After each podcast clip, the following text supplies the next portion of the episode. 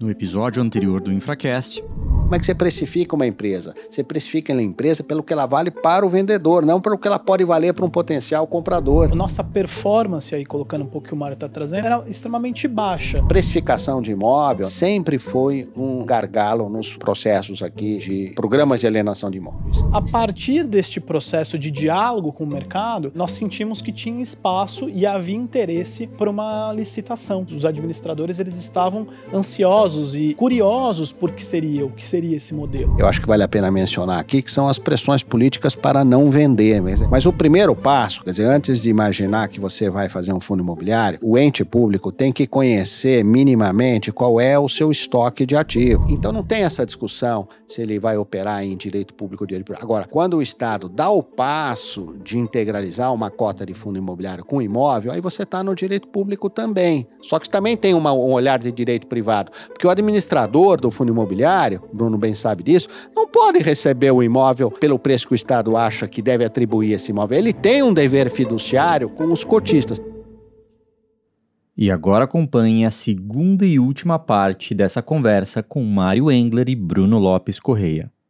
Que é exatamente esse o ponto que eu acho que explica a tua pergunta, né? Como é que nós performamos esse ano num ano de crise, 50 milhões dentro do fundo, né? Assim, os principais... Isso é inédito, não é, Bru? É, esse foi as primeiras grandes vendas, né? Assim, nós conseguimos... Eu só falei das virtudes, por enquanto. Deixou o Bruno complementar. As primeiras virtudes. Realmente, assim, um calvário, né? Imovar na administração pública, como a gente já falou. Quando é que o Estado de São Paulo, desde lá da lei de 16, quando nós começamos a trabalhar juntos para em prol desse projeto, e muitas vezes nós sempre acreditávamos que era mais rápido, tudo seria mais rápido. Acreditávamos que a licitação poderia ter sido mais rápida, acreditávamos que o regulamento teria sido mais rápido. Mas quando você olha para trás hoje, você sabe a importância de ter perdido cada minuto em cada problema que apareceu, porque nós antecipamos muitos dos problemas, né? Nós aprendemos no próprio processo e a partir disso veio o modelo sendo fortalecido. Nós integralizamos imóveis este ano. A última discussão que a gente teve era, parece banal, mas é se pode ou não pode integralizar o imóvel público por ata direto, né? Sem pagar as custas de emolumentos, né? Já que se trata de um imóvel público. E tem toda uma discussão teórica e nós acabamos entendendo com o judiciário que o melhor modelo neste momento ainda era por escritura pública, né? E cada decisão dessa são dois, três meses, são conversas com vários interlocutores para você fechar o modelo. Então, esse ano nós conseguimos integralizar 80 milhões em imóveis e como esses imóveis estão sendo trabalhados há dois anos, ficou muito mais fácil. A gente chegou ao integralizar, tinham várias propostas na mesa e sobretudo de diferentes aspectos. E o comitê de investimentos teve esse papel de analisar quais eram as melhores propostas, né? Como que é a governança do fundo, né? Dentro do fundo. Então a gente já viu aqui os atores. A gente tem cotistas. Vocês disseram que num primeiro momento o Estado é unicotista, né? Uhum. Tem o administrador, tem o gestor que é o operador imobiliário, imobiliário. né? Uhum. Tem a CVM, tem uma o série. Auditor independente. O auditor independente. As e como empresas é que... de avaliação. As empresas. Isso. Como é que fica, por exemplo, se tiver um dos desafios que vocês citaram os dois, o fato de que esses imóveis muitas vezes não têm lá toda a sua documentação, muitas vezes eles não estão regularizados se eu quiser, por exemplo, tratar de comprar um determinado imóvel que está lá no fundo, o que, que acontece? Como que eu posso tomar essa decisão e quando que eu posso de fato comprar? Uma das questões de inovação no fundo imobiliário do governo do Estado de São Paulo, que nós criamos um instrumento que não existe né, nos demais fundos imobiliários, que é um compromisso onde, desde o primeiro momento, o administrador, né, o consórcio, ele tem uma possibilidade de ação sobre essa carteira imobiliária, seja para avaliar, seja para regularizar, onde o Estado passou plenos de direitos para eles atuarem sobre essa carteira imobiliária. Mas isso com a integralização das... Antes da integralização. Antes. Ah,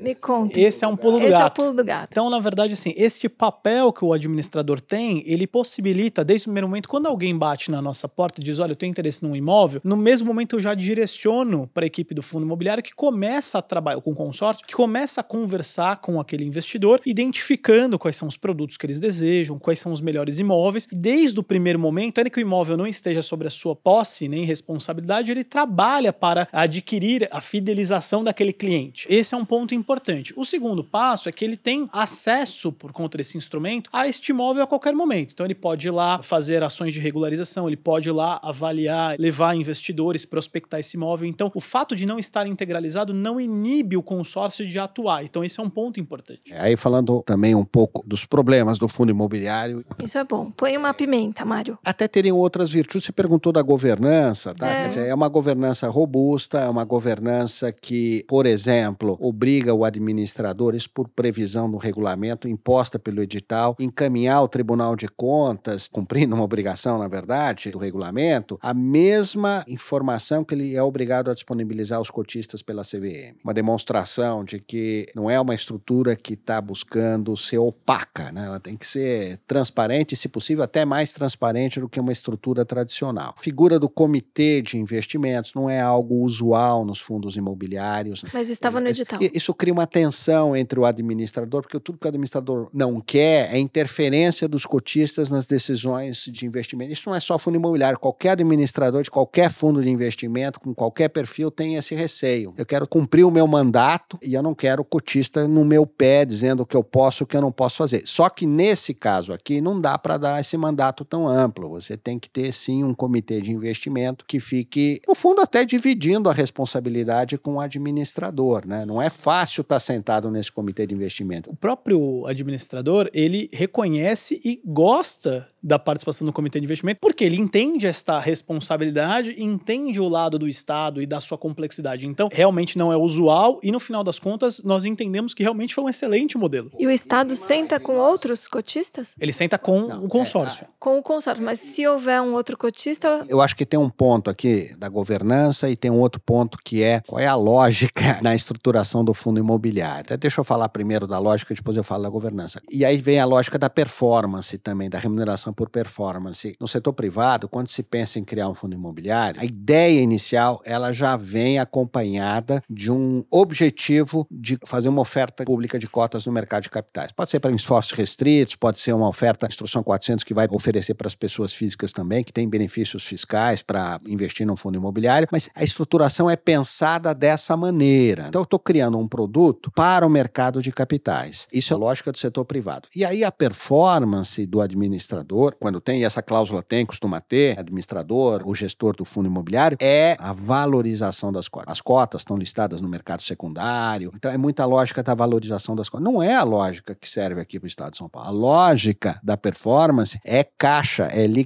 é um instrumento para implementar um programa de alienação de imóveis. Então não interessa valorizar a cota. Vai valorizar a cota porque vem uma outra avaliação, refez a avaliação, deu mais do que deu a avaliação anterior. Valorizou a cota, remuneração por performance. Não é assim que funciona. Tem que fazer o caixa, tem que fazer a liquidez, porque este é o objetivo principal. E a taxa de performance é em relação ao que ele consegue vender Receita líquida. não é sobre a valorização, não é nem sobre o preço de avaliação e o preço que ele vendeu, é ter conseguido vender, entendeu? É a receita líquida descontada algumas despesas que o fundo tem. Esse é um ponto. A governança tem esse papel do comitê de investimentos e claro, a governança vai ficar muito melhor o dia que for possível ir a mercado. Embora esse não tenha sido o target inicial, mas é óbvio que isso é desejável. Agora, você não pode ir a mercado num fundo imobiliário que não está, digamos assim, devidamente integralizado com os imóveis, não tem um plano de venda. Então tem que dar um tempo para isso acontecer, para depois pensar em ir a mercado. Outro ponto que eu queria destacar é que nós tivemos, o Bruno sabe bem disso, uma sorte muito grande de ter contado com uma assessoria pro bono do setor privado, e aqui eu queria fazer uma homenagem ao Moise Politi, que foi alguém que ajudou desde a concepção do fundo imobiliário, trouxe ideias muito valiosas e está sentado no comitê de investimento pro bono, porque a regulação da CVM não nos permitiu estabelecer uma remuneração pelo exercício dessa função de membro do comitê de investimento. Né? O máximo que nós conseguimos, ou estamos em vias de conseguir, é um seguro de responsabilidade civil, que é também um negócio pouco usual, mas é algo que nós entendemos, e acho que com razão, de que era um fator importante para atrair não só um bom administrador, mas também pessoas corajosas e bem intencionadas que sentassem no comitê de investimentos. Sem dúvida.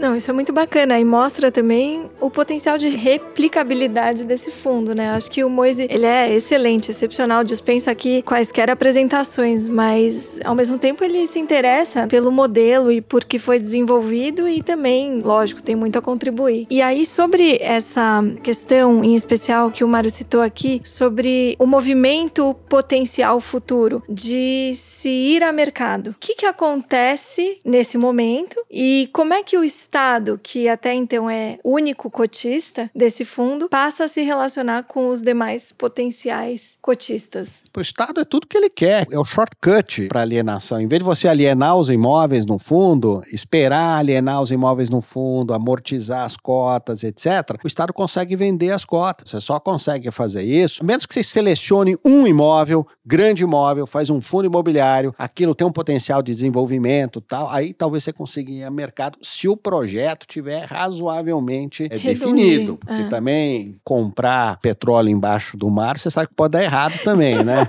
É. Ou Primeiro que também o nosso modelo, né, como talvez hoje, como o Mário falou, talvez a gente já tivesse uma outra visão, tenho certeza que a gente já faria coisas diferentes, e uma das coisas que eu acho que eu já faria diferente na seleção da carteira, porque o mercado também nos pedia isso, né? Porque é mais fácil de administrar imóveis com a mesma vocação. E essa discussão foi uma discussão nossa lá atrás de vamos segmentar, não vamos segmentar, né? É claro que para o Estado é muito mais cômodo, e de uma certa forma também era um balão de ensaio isso aqui, vamos por tudo, desde a fazenda, a Nesga lá na Faria Até Lima, a vaga de garagem. Até a vaga de garagem, né? Então, tá assim, tem commodity, tem imóveis para desenvolvimento. Para o administrador e para o operador imobiliário, é um grande desafio você conseguir achar quais são os melhores compradores para essa gama aberta de vocação. Por outro lado, o fundo também tem a sua flexibilidade. Então, nós temos que pressionar o mercado de dizer: olha, amigo, eu te contratei para isso, porque se você não souber fazer isso, então deixa o Estado continuar vendendo com a sua política, né? Então, o Estado realmente ele precisa incentivar o mercado. E o mercado também está aprendendo, né, de um modo geral. E depois de que já do desenvolvimento do fundo, a gente conversa com diversos outros administradores e gestores que se relacionam com o nosso consórcio e eles também são muito entusiasmados, às vezes, de comprar um imóvel ou outro, falam muito bem do modelo, mas também vem essa dificuldade. Eu acho que um ponto adicional, então, além da vocação, é a questão da regularização dos imóveis. Esse é um desafio ainda a vencer, porque quando você vende na administração pública na 8666, você tem um grande benefício, a chamada venda ad corpus. Então, quem compra, que saiba o que está comprando. Eu estou simplesmente vendendo. Posso ser um direito real, pode ser um direito possessório, pode ser uma transcrição. No fundo imobiliário não tem essa possibilidade. São só matrícula. É claro que o direito real também é uma possibilidade, mas é uma possibilidade pouco explorada. De modo geral, os escritórios de advocacia e os administradores têm um certo receio com a questão do direito real, do direito possessório, que a gente ainda está tentando ver se há uma solução para que o administrador não tenha que regularizar completamente todos os imóveis para fazer a integralização. É, esse é o né? downside do fundo. Tá Esse falando é. dos problemas, esse é um deles. É uma leitura que se fez da regulação. Não quer dizer que essa leitura seja a única possível, mas é a leitura que está prevalecendo nesse momento, até por conservadorismo, né? Mas a É. 8668 e a 472, elas permitem a integralização de, de direitos direito reais, real. né? Direito real. Real, é. Agora, assim, o que, que é o direito real, né? O direito real você precisa registrar, porque se não for Isso. registrado, não tem É esse atributo do caráter real. Então, o que eu queria destacar aqui é que, diferentemente de uma venda direta, o imóvel tem que estar num nível de regularização muito superior ao que ele precisa estar numa venda direta. Como é que a gente tenta mitigar isso? Fazendo esse trabalho de regularização através do fundo, mas sem o imóvel estar ainda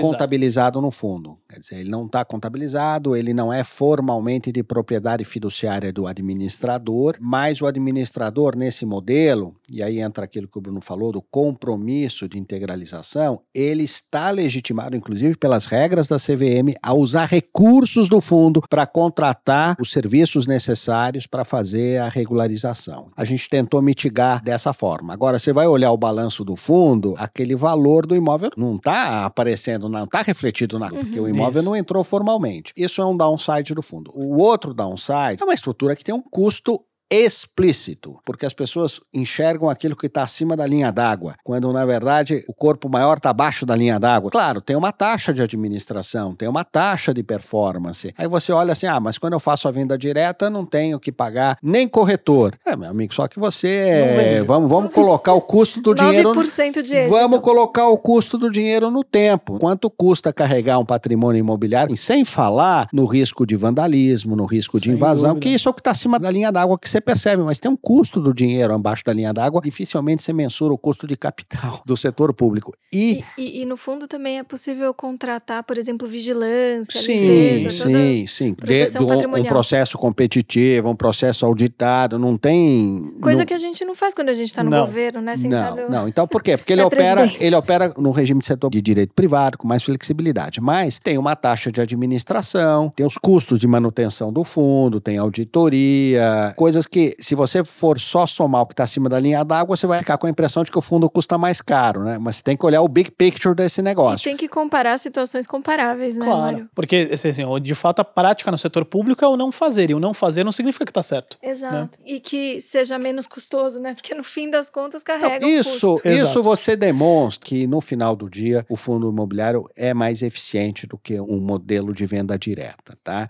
E as É, imunidades e- tributárias? Isso, né? esse é o terceiro Isso, ponto. é. Você já agora você tocou no terceiro ponto. Ele tem uma ineficiência tributária. O imposto de transmissão inter vivos, que é de competência municipal, o IPTU se for um imóvel urbano e o ITR se for um imóvel rural. Porque é um fundo no âmbito do Estado, o Estado já isentou dos demais tributos Não, eventualmente cê- incidentes. não, ele tem imunidade. O Estado, assim, enquanto o imóvel estiver na propriedade formal do Estado, ele não paga IPTU. Quando o Estado for vender o imóvel numa venda direta, o, O comprador, comprador vai paga. pagar o imposto de transmissão. Quando você está dentro da estrutura do fundo, o fundo é uma entidade privada. Então, portanto, quando você faz a transferência formal da propriedade do imóvel para o fundo, você desencadeia todas essas incidências tributárias. Você desencadeia o imposto de transmissão, começa a incidência do IPTU, do ITR. E quando o fundo vende, tem uma outra incidência. Então, você tem uma dupla incidência, que é, digamos assim, isso realmente é um problema. Alguns municípios, eu citaria aqui o município de Porto Alegre como exemplo, tem uma lei municipal que diz que é isento a transferência para o fundo. E mais, e é qualquer fundo, não é só fundo em que o cotista Seja principal, o cotista não é público. Aí só incide na transação final. Só incide uma vez na transação exatamente. final. Agora, o que nós defendemos aqui e que poderia ajudar muito o fundo imobiliário sem prejudicar o município, pelo contrário, eu acho que até melhorando a situação do município, para mim era uma lógica muito simples. É dizer assim: olha, tudo bem, vai ter as duas incidências, viu? Só que vamos diferir a incidência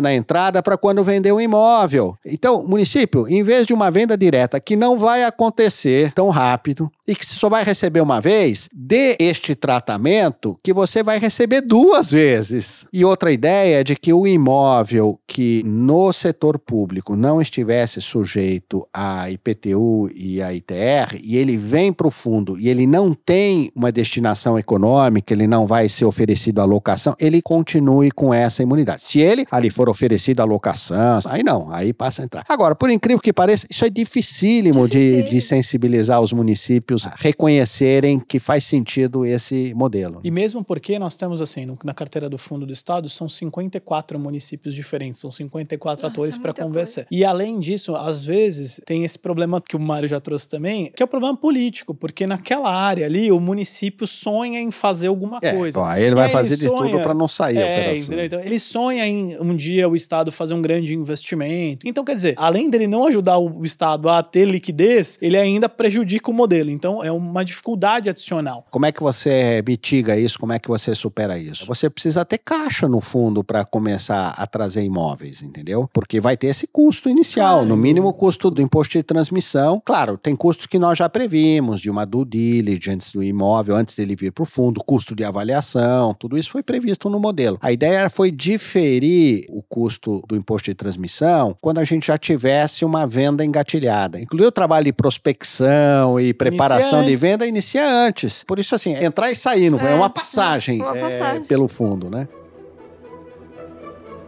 Tive uma conversa com o Bru, assim, recentemente, viu, Mário, sobre esse ponto específico. É mirabolante essa ideia, mas eu até cheguei a falar, poxa, mas se o administrador ele só tem a propriedade fiduciária de tudo que acontece ali no fundo, não deveria ser considerada transmissão do Estado para ele nessa primeira transmissão. A única transmissão efetiva no é final. a que se dá no final. Lembra que a gente conversou uhum. disso? Mas aí você tem que começar a fazer umas distinções, né? Porque se é um fundo em que o Estado é cotista único, fica mais fácil de ah, desenvolver sim. esse raciocínio. É Mas você começa a ter outros cotistas no fundo, isso é desejável que tenha, talvez essa lógica não faça tanto sentido mais, né? Enfim, eu acho que esse é um dos pontos, e aí que entra quem é que dá essa liquidez inicial ao fundo. No nosso caso concreto aqui, foi a CPP, a, a CPP que para a CPP foi um ótimo investimento, porque ela investiu cerca de 10 milhões de reais, com cotas que nós chamamos de super seniors, com uma rentabilidade de CDI mais 125. 125%, e ela é a primeira a sair. Fez liquidez,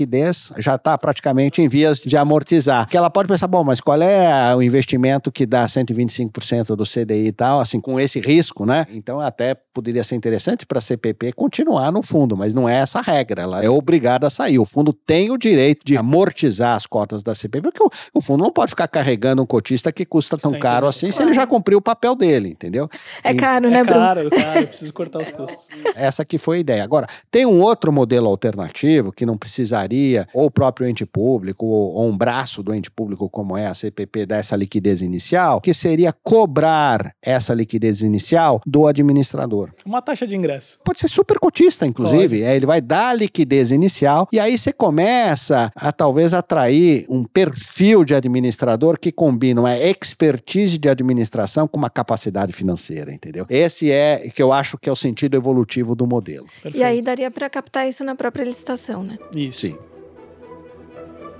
Esse é uma discussão super interessante que vocês dois aqui já propuseram, sobre justamente você conferir liquidez a partir dessa ferramenta de mercado de capitais que já está consolidada e que foi testada por vocês e por toda essa equipe bacana nesse ambiente. Uma das coisas que a gente discute aí, levantando aqui a sardinha para as PPPs, é sobre como os ativos imobiliários nem sempre são percebidos pelo mercado como boas garantias de contraprestação e aporte de recursos recursos em parcerias público-privadas. E já que a gente também falou sobre a CPP, que é a Companhia Paulista de Parcerias do Estado de São Paulo, vamos falar um pouquinho sobre a conformação de garantias a partir, quem sabe, desse fundo de investimento imobiliário, porque os ativos imobiliários talvez não sejam uma boa saída para essas garantias, a não ser em casos específicos, enfim, eles até podem ser tratados. Mas um fundo ou cotas desse fundo poderiam ser usadas para isso. E aí, se vocês puderem contrastar isso também com o prazo aqui do fundo que a gente está falando é de cinco, cinco anos, anos, né? O que, que acontece depois disso? E... De modo geral, os fundos imobiliários eles não têm prazo, né? Eles são de duração indeterminada. Porém, para o Estado de São Paulo, não fazia sentido criar um modelo onde o administrador não teria os incentivos necessários para fazer caixa rápido, né? Buscar essa liquidez almejada rápido. Cinco anos ele é um tempo razoável. A iniciativa privada vai sempre dizer que não, mas ele é um tempo razoável para bolar um projeto, estruturar um projeto, aprovar um projeto e iniciar as obras desse projeto. Nós trouxemos, adaptamos esse esse prazo para dentro do fundo, que, claro, eventualmente pode até ser prorrogado com aprovação do Comitê de Investimento dos cotistas, se entenderem lá na frente ser necessário. Tem uma trava de performance, se o consórcio não performar aquilo que se espera dentro de dois anos do que foi integralizado, ele não fizer caixa, ele pode ser trocado, mas a ideia é que sempre o administrador, né, o consórcio, vai ter uma cenoura e uma espada ao mesmo tempo.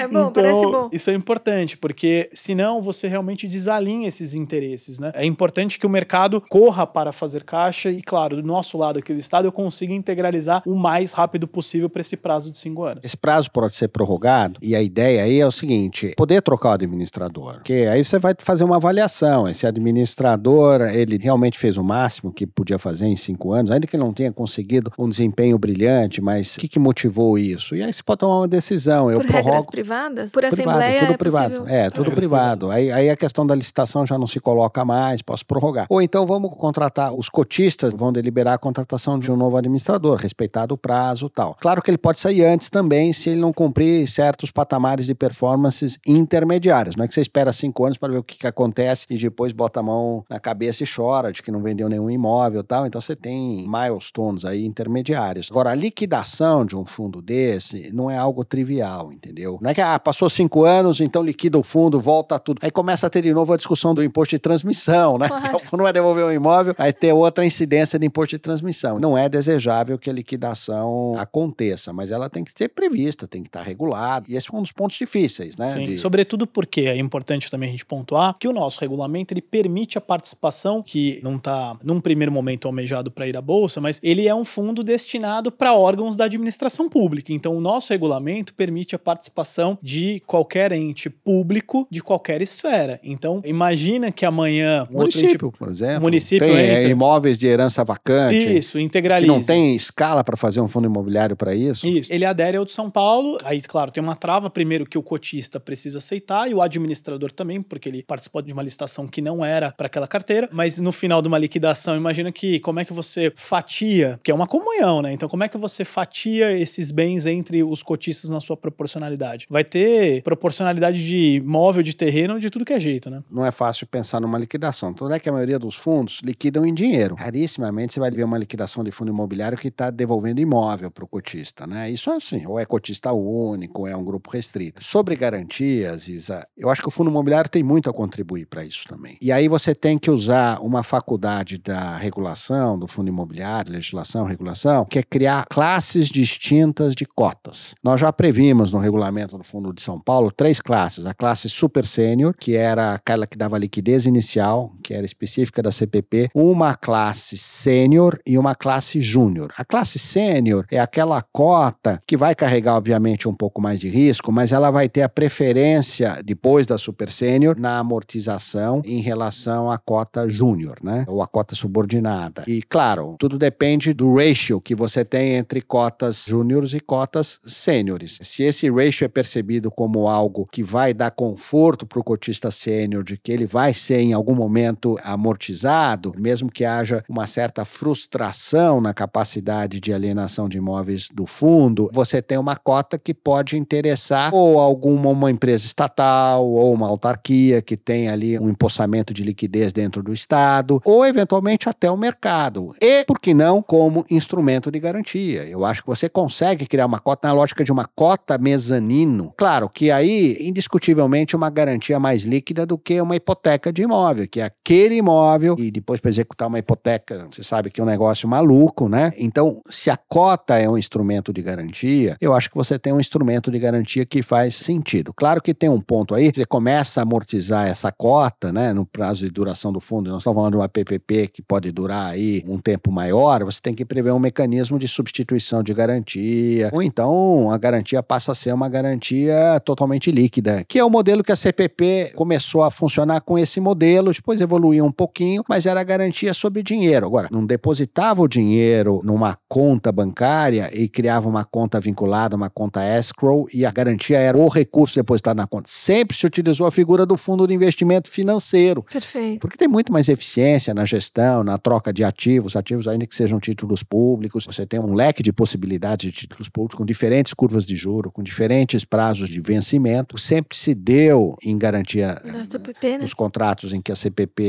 interviu como garantidora, cotas de fundo de investimento. Aí o que variou, eu estou garantindo um fluxo de pagamentos maior, um fluxo menor. Eu entendo que a questão da garantia nas PPPs é algo que é muito sensível para o setor privado, mas ao mesmo tempo a gente tem que reconhecer que é uma distorção do modelo, né? Quando bem lá no início, muitos anos atrás, eu tive conversando com a unidade de PPP do Reino Unido, né? Na época que ainda estava no Tesouro, eu falei: "Ah, no Brasil a questão de garantia". Eu falei: "Como assim garantia?"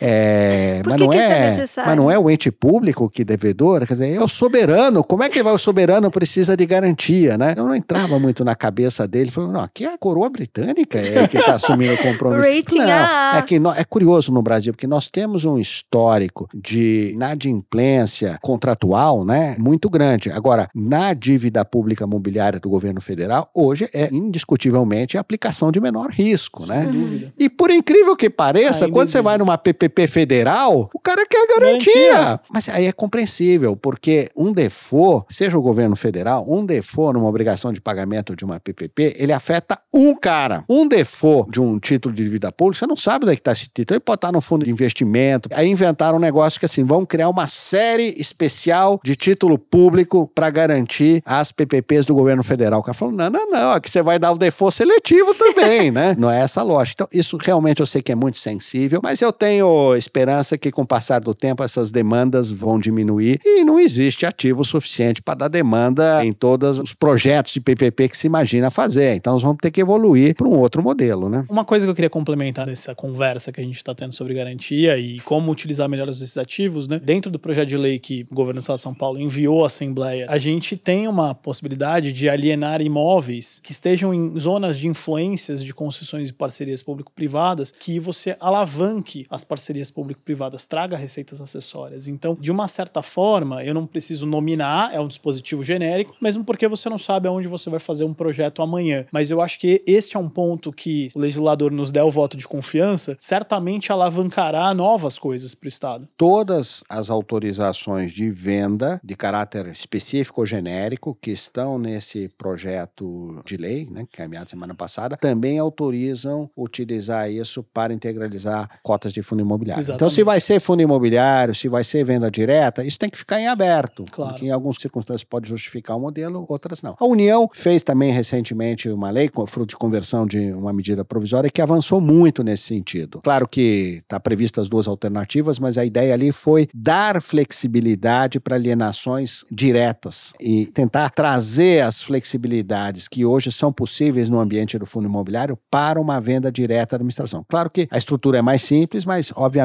tem uma outra percepção de dificuldade do que seria uma operação quando feita diretamente pelo fundo imobiliário. Uma coisa muito interessante é o direito de preferência, entendeu? Uhum. Me questiono assim, é possível dar direito de preferência para alguém participar de uma licitação? A resposta é depende, depende, tem uma justificativa razoável, né? E nós temos vários exemplos de direito de preferência, direito de preferência para o que que é microempresa, com essas coisas, Sim, né? sim. Tem.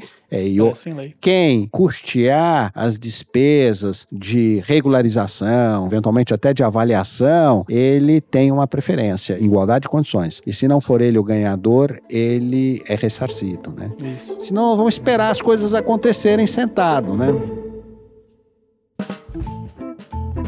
Muito bom, senhores. Eu gosto desse Infracast porque ele me permite só falar com presidentes, né? Então aqui temos os presidentes de conselhos, de imobiliário, uma coisa de louco. Achei que isso foi de fato uma aula. Tô aqui impressionadíssima com esse caminho que vocês percorreram. Falar que inovação é difícil em governo é verdade, mas com essas duas cabeças e esse time que participou, não é uma novidade, né? Porque se tem alguém aqui novo no setor público, são vocês. E eu tenho orgulho de ser amiga de vocês, ser aluna de vocês também. E muito feliz por vocês terem me concedido essa entrevista. Então, uma última, última pergunta, só pra gente finalizar. Queria saber o que, que vocês acham que no futuro a gente pode esperar a respeito desse modelo, né? Que foi pioneiro, como vocês bem colocaram. Ao mesmo tempo, tem um potencial de replicabilidade, como a gente falou. Tomados alguns cuidados, claro. Eu acho que aos poucos essa transferência de tecnologia tá sendo aí feita, né? E ao mesmo tempo tem uma desmistificação do que é esse modelo. O que, que vocês acham que vai acontecer assim daqui a pouco? Se eu tivesse a lâmpada do Aladim, mas com uma diferença de que eu só posso fazer um desejo, não três desejos, né? E pensando aí em preservar esse modelo e permitir a disseminação, era resolver o nó tributário, entendeu? Claro que você tem soluções desde mais radicais, como uma lei complementar, que eventualmente cria aí uma hipótese para excluir da tributação essa transferência para o fundo, ou então soluções mais locais, mais disseminadas. Então, acho que se isso for resolvido,